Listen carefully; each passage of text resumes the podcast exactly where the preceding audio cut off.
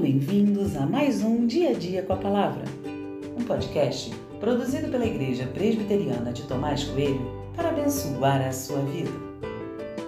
O título de hoje é Seus sentimentos dizem o que sobre você?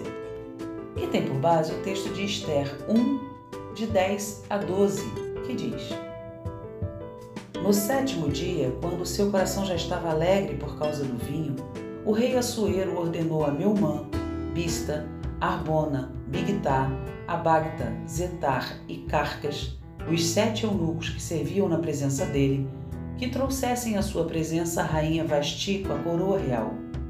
Ele queria mostrar aos povos e aos príncipes a beleza dela, pois ela era muito bonita.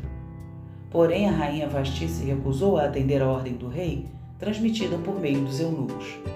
Diante disso, o rei muito se enfureceu e se inflamou de raiva.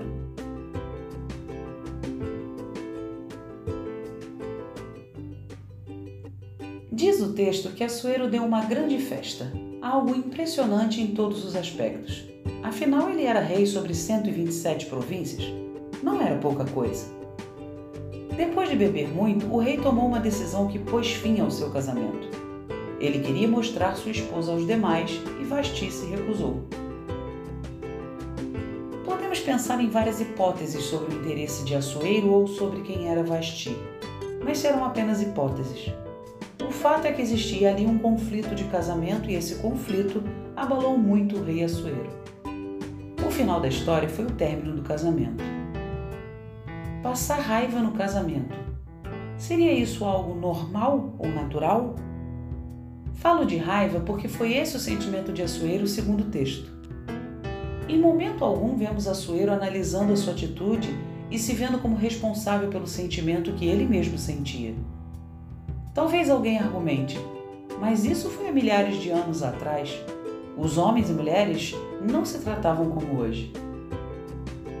Se você pensou assim, proponho ir um pouco mais longe. Vamos voltar ao jardim do Éden para perceber algo super importante. O relacionamento de Adão e sua mulher não eram assim.